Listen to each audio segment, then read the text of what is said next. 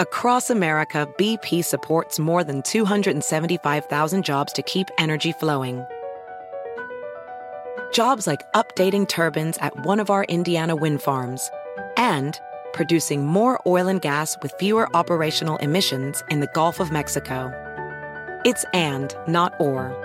See what doing both means for energy nationwide at bp.com slash investing in America. eBay Motors es tu socio seguro. Con trabajo, piezas nuevas y mucha pasión, transformaste una carrocería oxidada con 100.000 millas en un vehículo totalmente único. Juegos de frenos, faros, lo que necesites, eBay Motors lo tiene. Con Guaranteed Fee de eBay, te aseguras que la pieza le quede a tu carro a la primera o se te devuelve tu dinero. Y a estos precios, quemas llantas y no dinero. Mantén vivo ese espíritu de Ride or Die, baby, en eBay Motors. ebaymotors.com. Solo para artículos elegibles se aplican restricciones. Esto es Podcast Sobrenatural con Carlos Rubio. Bienvenidos. Pitaya. ¿Qué tal amigos? Bienvenidos a una nueva edición de Podcast Sobrenatural con Carlos Rubio y en esta ocasión tengo un tema realmente excepcional y a un experto que nos va a hablar es justamente sobre qué es lo que está sucediendo en los Estados Unidos con el tema OVNI, los llamados fenómenos aéreos anómalos, que así es como ahora el gobierno de los Estados Unidos les llama. Y para ello me acompaña mi estimadísimo Fernando Correa Domínguez. Él es periodista, científico, investigador, divulgador de ciencia y tecnología. Pertenece a la Fundación Acercándote al Universo y eh, también a la Sociedad Astronómica de México desde 1983, más de 25 años ya, también como miembro de la Asociación Nacional de Locutores de México. Mi estimado Fer, un gustazo tenerte el día de hoy. Muchas gracias por acompañarnos. ¿Qué tal, profesor Carlos Rubio? El gusto es mío. Un saludo muy atento para todos. Y si pues, está eh, candente esta noticia viral, Carlos. Adelante. Sí, perdón, perdón que te interrumpa, amigo. Eh, y, quiero empezar justamente con, con qué es que nos digas en, tu experiencia en todos estos años en la televisión, eh, que sigues apareciendo en Televisa, en, en algunos otros espacios, y, y, todos te estamos buscando porque queremos saber qué es lo que está sucediendo. Porque es que la NASA de pronto ahora hace comparecencias ante el Congreso? ¿Por qué tienes congresistas de ambos partidos dando información, buscando desclasificar archivos? Eh, el presidente Biden también interesado en el tema, lo, estuvo Trump también en su momento. ¿Qué, ¿Qué, pasa en los Estados Unidos, mi Fer? Sí, está pasando algo de lo más extraordinario en la historia de la humanidad. La mayoría de las personas no se está dando cuenta que los humanos estamos dando un gran paso adelante a la gran apertura de que sí estamos siendo visitados por seres extraterrestres que tienen una tecnología muy superior a la de los humanos.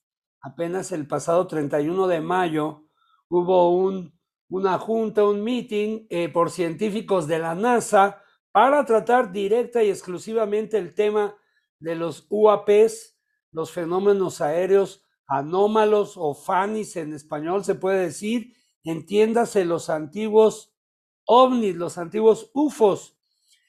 Uno de los grandes pasos es que ya no le quieren llamar UFOs. ¿Por qué, ¿Por qué mi Fer? Por el tema tabú y la asociación a, lo pseudocientífico que puede eh, ocurrir con este tipo de, de temas tan serios, pero a la vez que invitan a la fantasía de muchos. Entonces, a nivel del Congreso, no pretenden o esperan que los senadores hablen de UFOs, pero sí de UAPs. Por ejemplo, a decir de Jim Semivan, el exdirector de Asuntos Clandestinos de la CIA en el gobierno de los Estados Unidos, declaró hace unas semanas, todo mundo sabe que son seres extraterrestres inteligentes.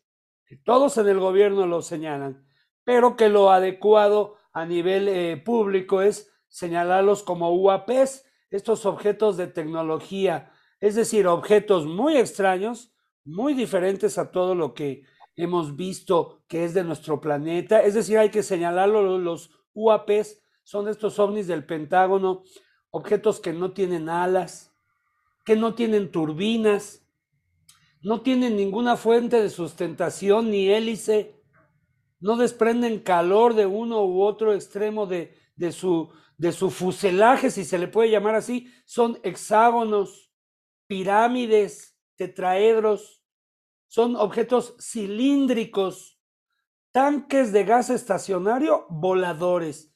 Así los han descrito como el piloto comandante David Fravor, que del portaaviones Nimitz salió a perseguir una flotilla, que por cierto fue en la frontera de, de Tijuana y San Diego, sea, Estados Unidos y México. Entonces, si tú me preguntas qué está pasando, está pasando la más grande revolución social de una humanidad que se prepara para asimilar este fenómeno de la vida extraterrestre que es real, pero cada vez a un nivel más oficial y más elevado. Recordemos que el año anterior la NASA dijo que estos videos de los ovnis del Pentágono, los UAPs, UAPs, no pueden ser identificados como aeronaves de nuestro planeta. Eso dijeron los expertos de la NASA y que tampoco son fenómenos naturales conocidos y que hay que investigarlos. Entonces, esta sesión que acaba de ocurrir de la comparecencia de la NASA es porque recordar que se firmó un presupuesto muy importante para abrir la oficina de la Fuerza de Tarea UAP, Fuerza de Tarea OVNI, entiéndase.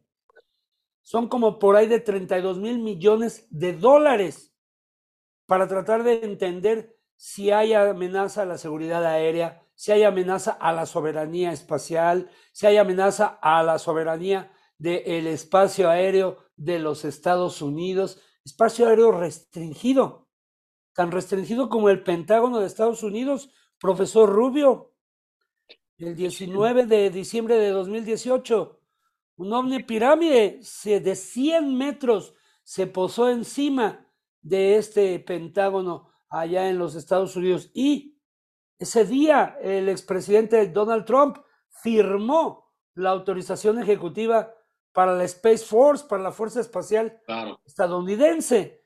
Entonces, no me extraña que ahora la NASA, después de que esto esté ocurriendo, son científicos del gobierno de los Estados Unidos, una administración nacional del espacio, ¿verdad? Una agencia que es regida también por el gobierno y, también con fines militares y científicos, pero por ley tienen que entrar a investigar este tema también ya, Carlos.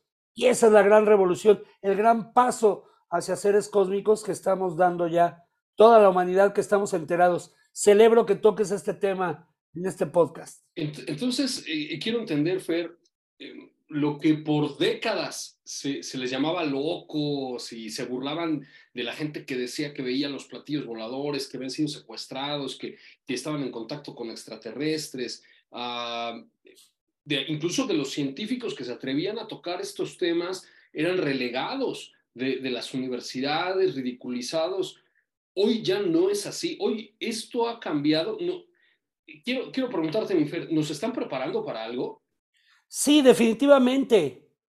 Está cambiando el paradigma. Yo recuerdo en las investigaciones que hemos realizado que de el día 11, 12, 13, 14 y 15 de febrero del año 2008, en las Naciones Unidas a puerta cerrada hubo una reunión diciendo cómo vamos a preparar a la humanidad y cómo se los vamos a decir que sí estamos siendo visitados por tecnología desconocida muy superior. Dos meses después, el primer estado que reaccionó fue el Vaticano Recordemos que en el periódico del Papa, Leoceratore Romano, el observatorio La Espécola Vaticana, el director José Gabriel Funes declaró, los extraterrestres deben ser considerados hermanos de nuestra creación. Había 40 estados en esa reunión secreta, pero se filtró la información de que ahí estaba Celestino Migliore, que es el visor permanente del Vaticano en las Naciones Unidas.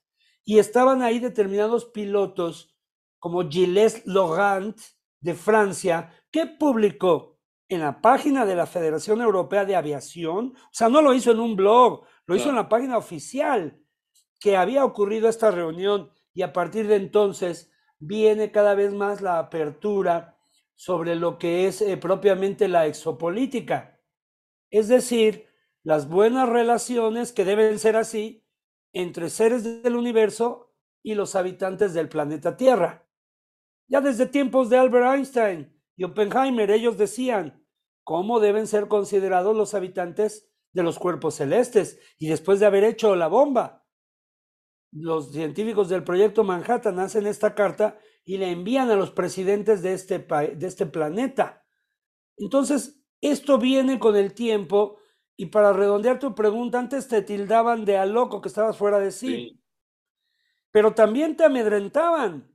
Existen los hombres de negro, los hombres de negro de Rusia, los hombres de negro de los Estados Unidos, aquellos que acallaban, decomisaban y desaparecían las evidencias de estos contactos. Ahora ya no te amedrentan ni te, ni te secuestran estos policías secretos, los hombres de negro, estos agentes, pero sí te ridiculizan. Incluso ha habido casos de que hay agentes que se dedican a hacer fraudes como para acallar la veracidad de, de una realidad que no se puede tapar con un dedo, como el sol no se puede tapar con un dedo, Carlos. Esto está ocurriendo ahora. El científico principal de Harvard, Abraham Loeb, Avi Loeb, está hablando abiertamente de este tema. La NASA está involucrada, el Senado de los Estados Unidos, el Congreso, allá hay dos audiencias públicas que han hablado de este tema, de esta tecnología. Y aunque dicen de 100 avistamientos, el 3% pueden ser considerados ovnis, ¿qué importa? Así sea solo uno de entre mil, Carlos, uno, un caso legítimo de la visita de una nave extraterrestre. Ya vale toda la investigación. Que ha habido engaños, que ha habido esto, yo ahí diría más bien es que donde esté el ser humano, determinados seres humanos, pues cometen fraudes y engaños. Dime una actividad del humano donde no haya este tipo de situaciones pues prácticamente en todos los niveles. Pero en un tema como este, pues sí, los científicos, ahora sí que con un escepticismo anticientífico, dicen que no existe, que no hay extraterrestres. Sin embargo, las evidencias y las personas y el momento histórico que vivimos indican todo lo contrario, que sí lo han sabido, que sí lo saben actualmente y que debemos saber más y prepararnos. Entonces sí es como una preparación para mí, Carlos, lo que paulatinamente ha ocurrido y, y te puedo explicar por qué sí es una preparación eBay Motors es tu socio seguro. Con trabajo, piezas nuevas y mucha pasión, transformaste una carrocería oxidada con 100.000 millas en un vehículo totalmente único. Juegos de frenos, faros, lo que necesites, eBay Motors lo tiene. Con Guaranteed Fee de eBay, te aseguras que la pieza le quede a tu carro a la primera o se te devuelve tu dinero. Y a estos precios, quemas llantas y no dinero. Mantén vivo ese espíritu de Ride or Die, baby, en eBay Motors. ebaymotors.com. Solo para artículos elegibles se aplican restricciones.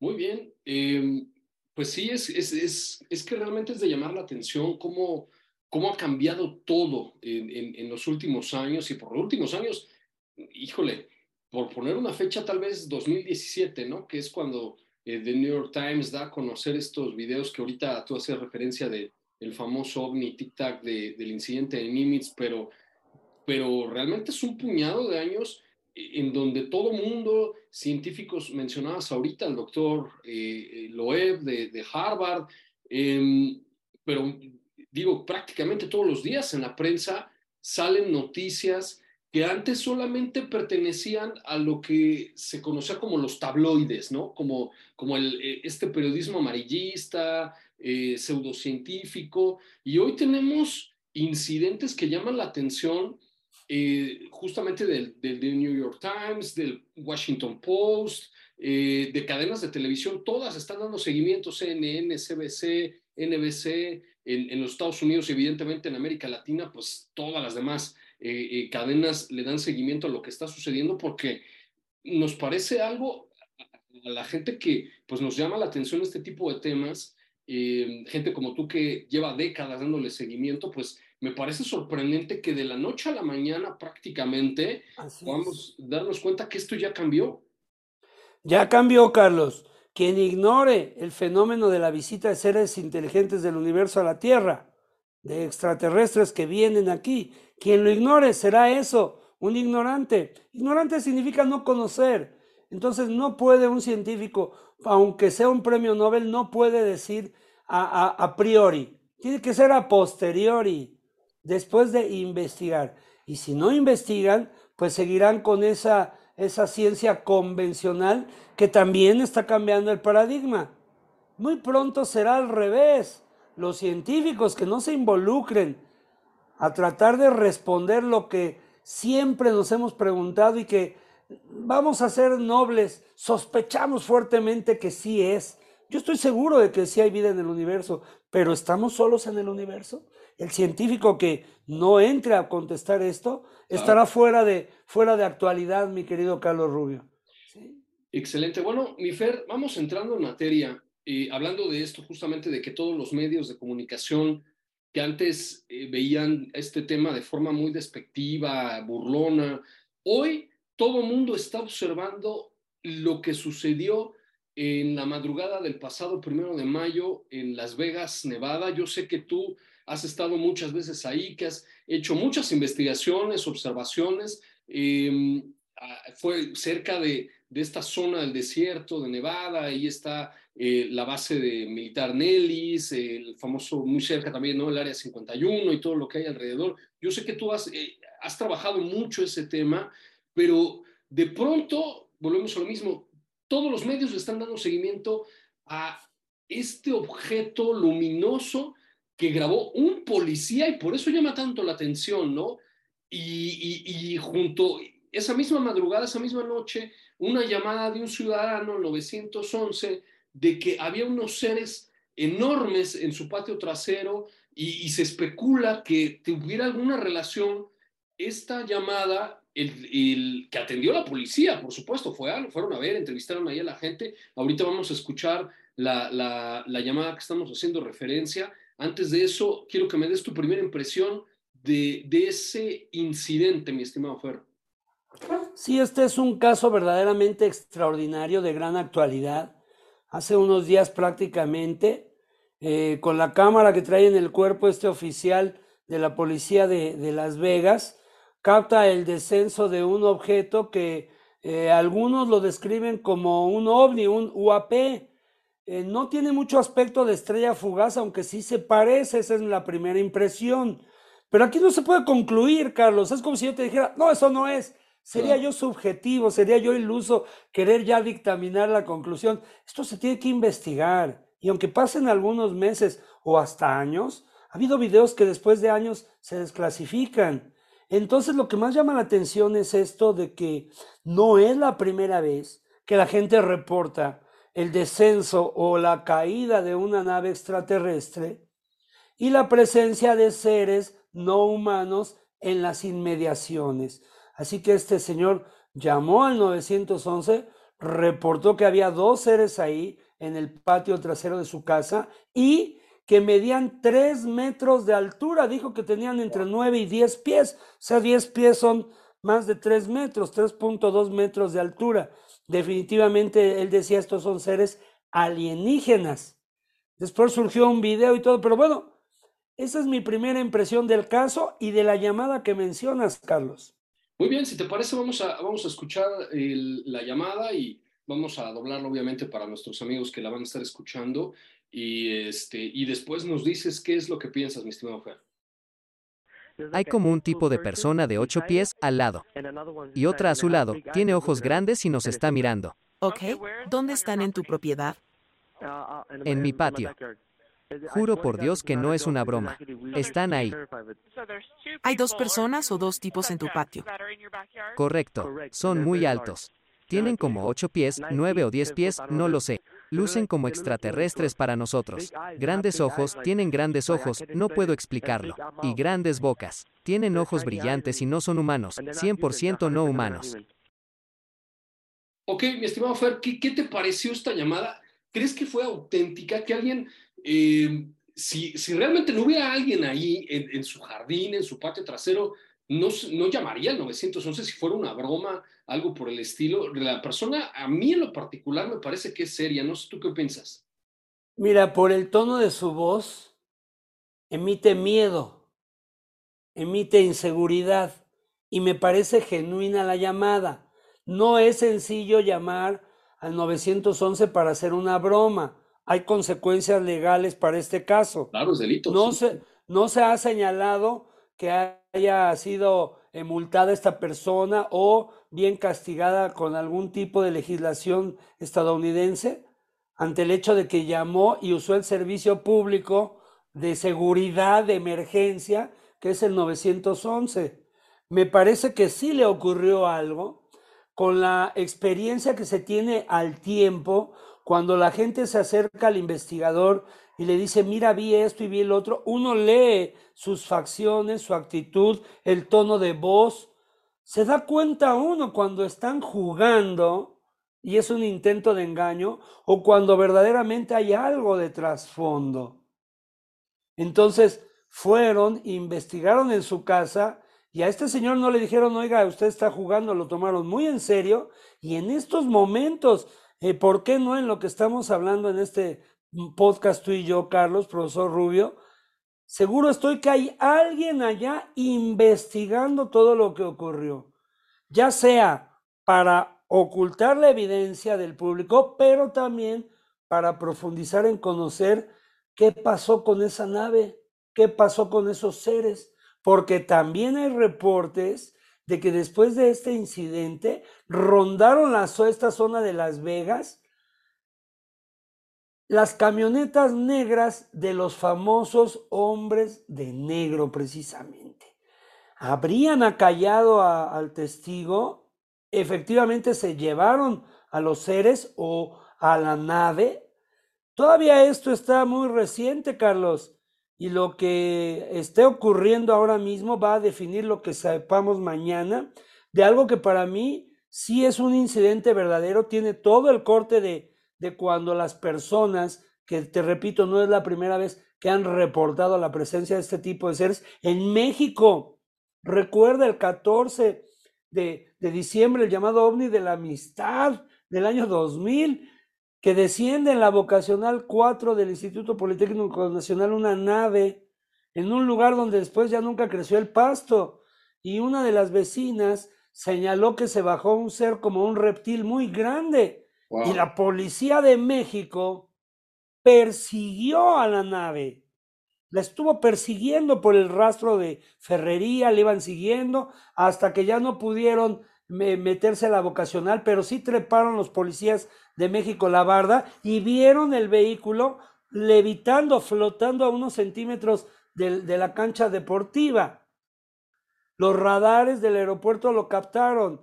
La Secretaría de Seguridad Pública tiene grabadas las conversaciones de los reportes entre los policías, las, los mandos y las fuerzas este, de vigilancia y orden público. Es decir, no es la primera ocasión y antecedentes como los que te estoy contando de México, del caso del OVNI de la amistad, porque fue un 14 de febrero, pueden llegar a surgir en las próximas horas o días sobre este famoso caso de Las Vegas, que ya es famoso, ya es viral, ya le están dando cobertura CNN, CBS, ABC, eh, lo están publicando los grandes investigadores de los Estados Unidos y de México. Nosotros lo estamos considerando porque hay la posibilidad de que alguien filtrara videos falsos de los supuestos seres en un intento de engaño. Está también esa posibilidad. Recuerda que puedes descargar todos los episodios de Podcast Sobrenatural con Carlos Rubio en todas las plataformas digitales. Síguenos en las redes sociales y encuéntranos en carlosrubiosobrenatural.com. Me llama, me llama mucho la atención, Infer, y ahorita eh, lo vamos a ver, eh, esto que, mencionas porque no queda como una anécdota, una llamada 911, sino que realmente sí enviaron a policías a, darle seguimiento, a, cuestionar a, los testigos de estos seres y em, el policía lo comenta, bueno, él dice, realmente tengo curiosidad porque hace unas horas un compañero grabó un objeto. Entonces, eh, queremos ver y, está tu llamada. Entonces, el policía dice genuinamente, em, tengo curiosidad. Entonces, ¿te parece? Vamos, vamos a ver este fragmento de el seguimiento que le da la policía de Las Vegas a este incidente. Dijeron ver caer algo del cielo, revisaron su patio y vieron algo de ocho o nueve pies, sin ropa. Hombres verdes, no humanos. Sus ojos brillaban y no eran humanos.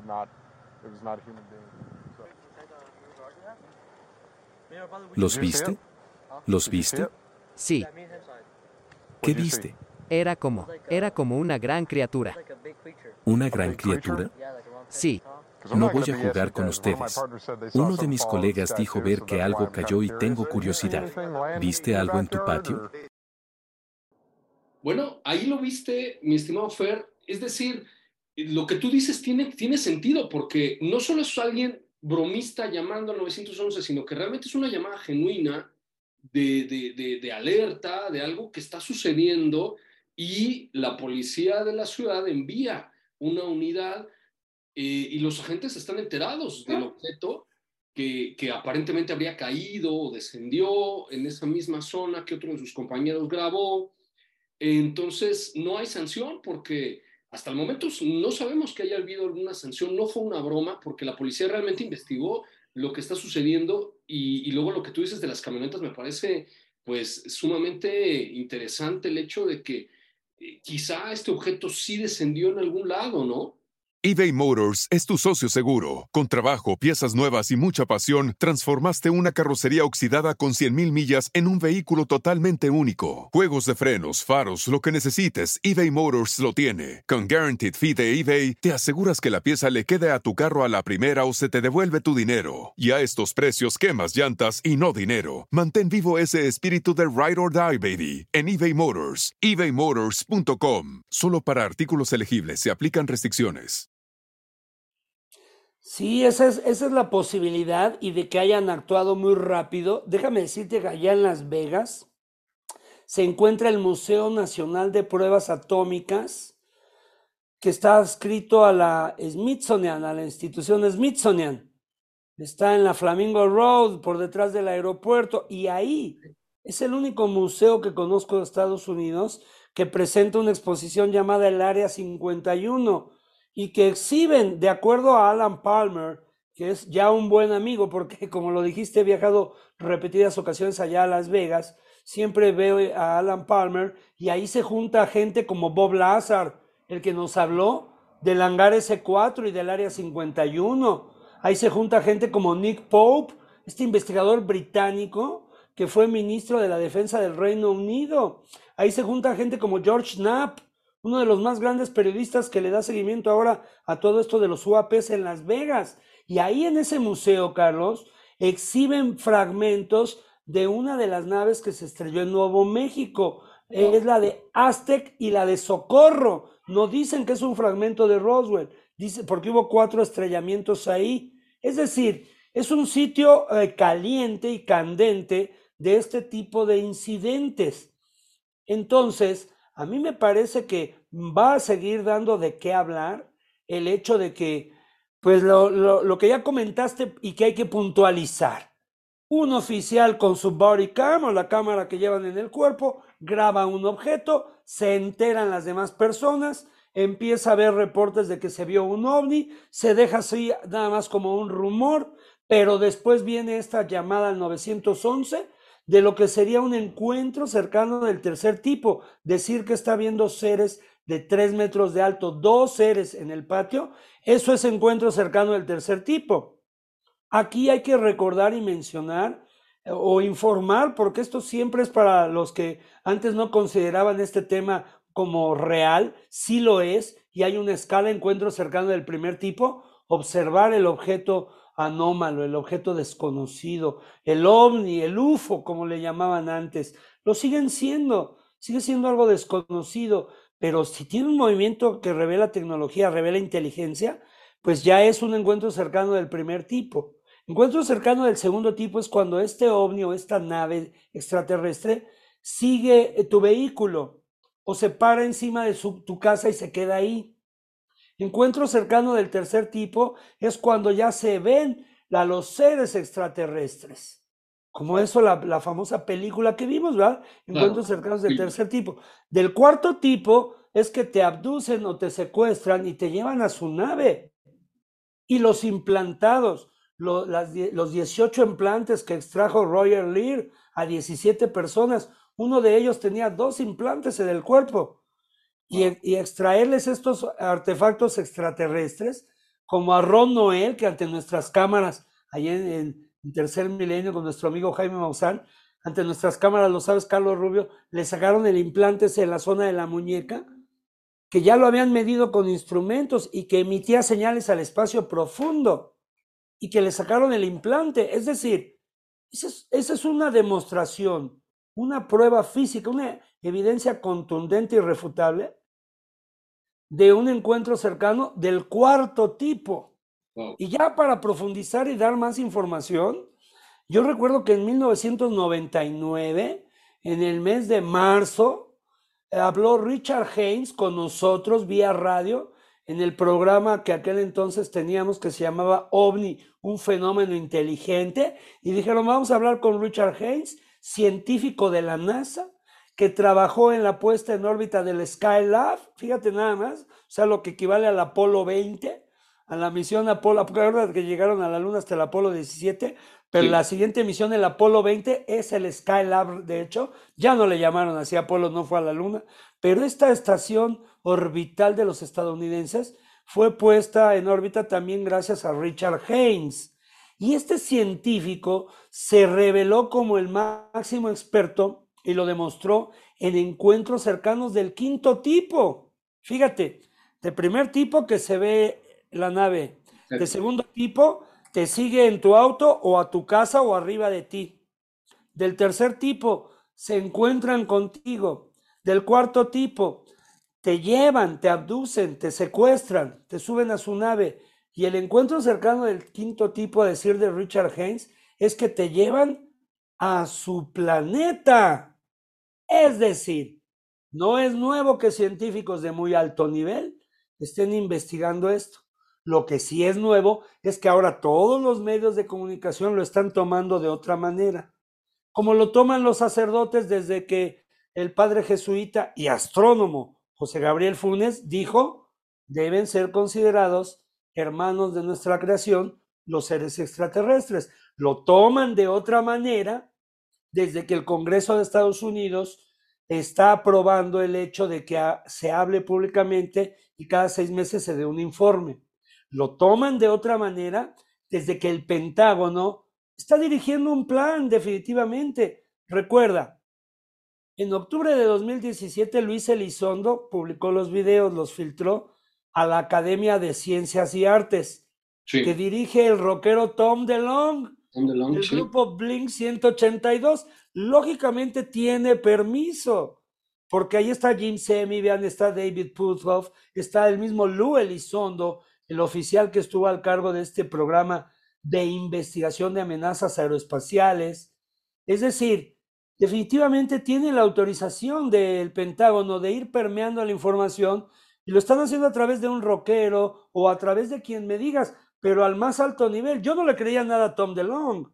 Él nos decía que venía una desclasificación, que conocía agentes de la CIA y de la NASA y de la Agencia de Seguridad Nacional y, que él sabía que por sus contactos, pues resultó que sí los conocía, que están ahí con él en Academy to the Stars y que ahí se filtraron los videos que el 17 de diciembre de 2017, como ya dijiste, fue publicado por Ralph Blumenthal, entre otros, son tres autores, y Leslie King es otra autora que ha hablado mucho de esto, que ha escrito de ovnis en Scientific American. ¿Cómo te ibas a encontrar el siglo pasado en una revista como Scientific American? un artículo de ovnis, pues hoy te lo encuentras. Entonces ya se toma de otra manera todo esto. Y eh, de este caso en particular, en, síntesis, me parece que sí ocurrió algo y como ya dijimos, un encuentro cercano del tercer tipo. Sí, y yo ahí, nada más como anécdota, mi Fer, em, hace ya como 10 años, yo encontré un, un ensayo de mm, el doctor Alexander Bent, él eh, profesor en la Universidad Estatal de Ohio y lo conozco porque eh, desde que estaba yo estudiando lo leía. Es conocido en, el medio que, que, yo estudié como el padre de la teoría constructivista de las relaciones internacionales. Entonces ya había leído varios textos de Alexander Bent y me encontré con un ensayo de él que se llamaba OVNIs y Soberanía, que es un tema que, que, tal vez podemos tocar en otro tiempo. Ya no recuerdo la fecha en que lo escribió, pero estoy seguro, debió haber sido a principios de, este siglo, ¿no?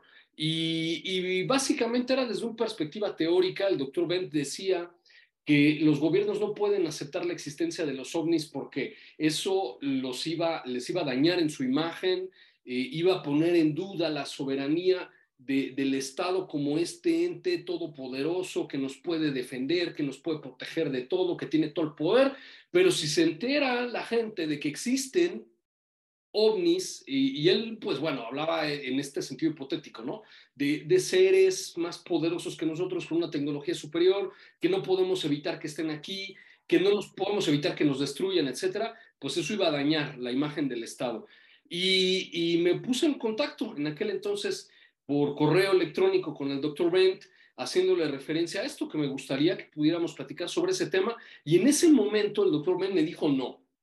Ese ensayo afectó mi imagen y, está mucho más fuera de, lo académico que, que no me siento cómodo hablando de ello, ¿no? Eh, casi, casi diciendo fue un error haber escrito ese ensayo. En aquel tiempo creo que hoy lo podremos tomar como un adelanto, ¿no? Como un visionario, pero él mismo dice, no, eh, creo que fue un, un, error haber escrito eso. Y hoy es lo que tú estás platicando, hoy tenemos un paradigma completamente distinto, ya es, ya es un tema que muchos científicos se atreven a dar el paso porque ya no tienen ese temor de ser ridiculizados, de ser em, dejados de lado o vistos eh, de forma negativa por sus universidades, por sus centros de investigación. Y, me parece a mí, me deja muy en claro que todo esto que está sucediendo es lo que tú nos dices. Algo va a suceder, para algo nos están preparando, ¿no? Sí, definitivamente, y, esto pues es la historia de la evolución y de la ciencia misma, la historia de la humanidad.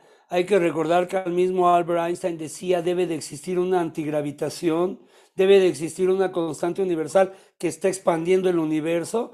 Y le dijeron, por favor, Albert, quita eso, te van a retirar la beca, te van a considerar loco, estás loco, estás fuera de ti. No sabes lo que dices, ¿cómo va a haber una antigravitación? Pues bueno, actualmente consideran loco al que no está enterado de que ya ganaron científicos el premio Nobel de Física por demostrar la antigravitación. En el año 2022, el Premio Nobel de Física fue por demostrar que existe la teletransportación, que teletransportaron información de un lado al otro del Danubio, que lo que vemos en las películas de ciencia ficción está cada día más cerca de la ciencia real objetiva. Entonces, lo que era muy subjetivo, ahora se está volviendo objetivo y tiene que haber ese equilibrio en el humano. Las concepciones teológicas, filosóficas, la creación, Dios, la naturaleza, como tú le quieras llamar, es parte de un hemisferio cerebral, el derecho. El hemisferio cerebral izquierdo son las ciencias objetivas, las ciencias exactas, pero mientras el humano use un hemisferio cerebral o el otro, no alcanzamos a conocer todo el panorama. Entonces, intuición y razón se deben de acompasar. La razón debe de regular a la intuición y la intuición debe de fortalecerse por los conocimientos científicos. Entonces imagínate, a Einstein le dieron el premio Nobel por el efecto fotoeléctrico, es decir, los paneles solares, que llega luz y sale electricidad. Porque no comprendían en ese tiempo ni de la relatividad, ni de la antigravitación, ni nada de eso se comprendía. Pero al tiempo, un siglo después, si tú quieres, el Señor tuvo la razón y sigue teniéndola. Entonces, este ensayo del doctor Bent, que en su momento le incomodó, pues yo creo que puede convertirse en su máxima fortaleza en los próximos años. Increíble. Mi estimado Fer, ¿dónde te podemos encontrar? Claro que sí, mira, estoy siempre a tus órdenes y de los amigos las redes sociales, en el Twitter, arroba Fer Correa Astro. Este es el Twitter, Fer Correa Astro y también en el Instagram y Facebook como Fernando Correa Domínguez y en el YouTube como Fernando Correa. Así que vamos a darle seguimiento si quieres pronto a estos temas cada vez más importantes y trascendentales porque si me permites, profesor Rubio, si hay algo que puede cambiar la humanidad de manera disruptiva, o sea, de un día para el otro, es la apertura de mente y corazón a que existen otros seres en el universo y que son más evolucionados que nosotros y que el humano puede ser un ser del cosmos también y que podemos cambiar y evolucionar más teniendo un contacto mejor entre humanos para prepararnos cuando llegue el momento de establecer comunicación y contacto con otras inteligencias del cosmos. De ese tamaño es este tema.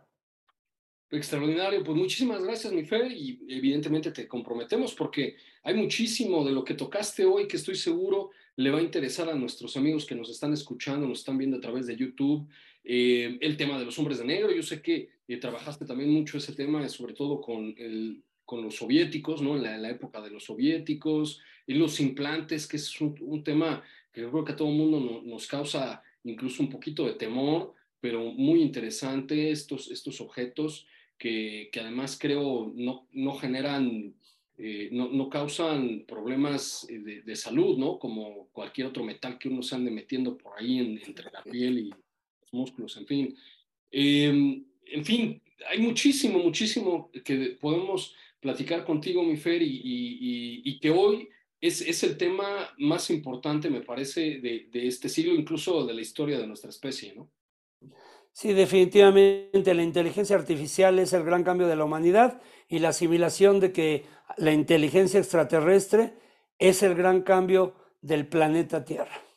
Pues muchísimas gracias, mi Fer, por estar con nosotros en este episodio de Podcast Sobrenatural. Y ya lo saben, pueden descargar todos los episodios en todas las plataformas digitales. Nos encuentran también en carlosrubiosobrenatural.com y yo los veo en la siguiente emisión de este espacio. Across America, BP supports more than 275,000 jobs to keep energy flowing. Jobs like building grid-scale solar energy in Ohio and producing gas with fewer operational emissions in Texas. It's and, not or. See what doing both means for energy nationwide at bp.com slash investing in America. At Amica Insurance, we know it's more than just a car. It's the two-door coupe that was there for your first drive. The hatchback that took you cross-country and back. And the minivan that tackles the weekly carpool. For the cars you couldn't live without, trust Amica Auto Insurance. Amica, empathy is our best policy.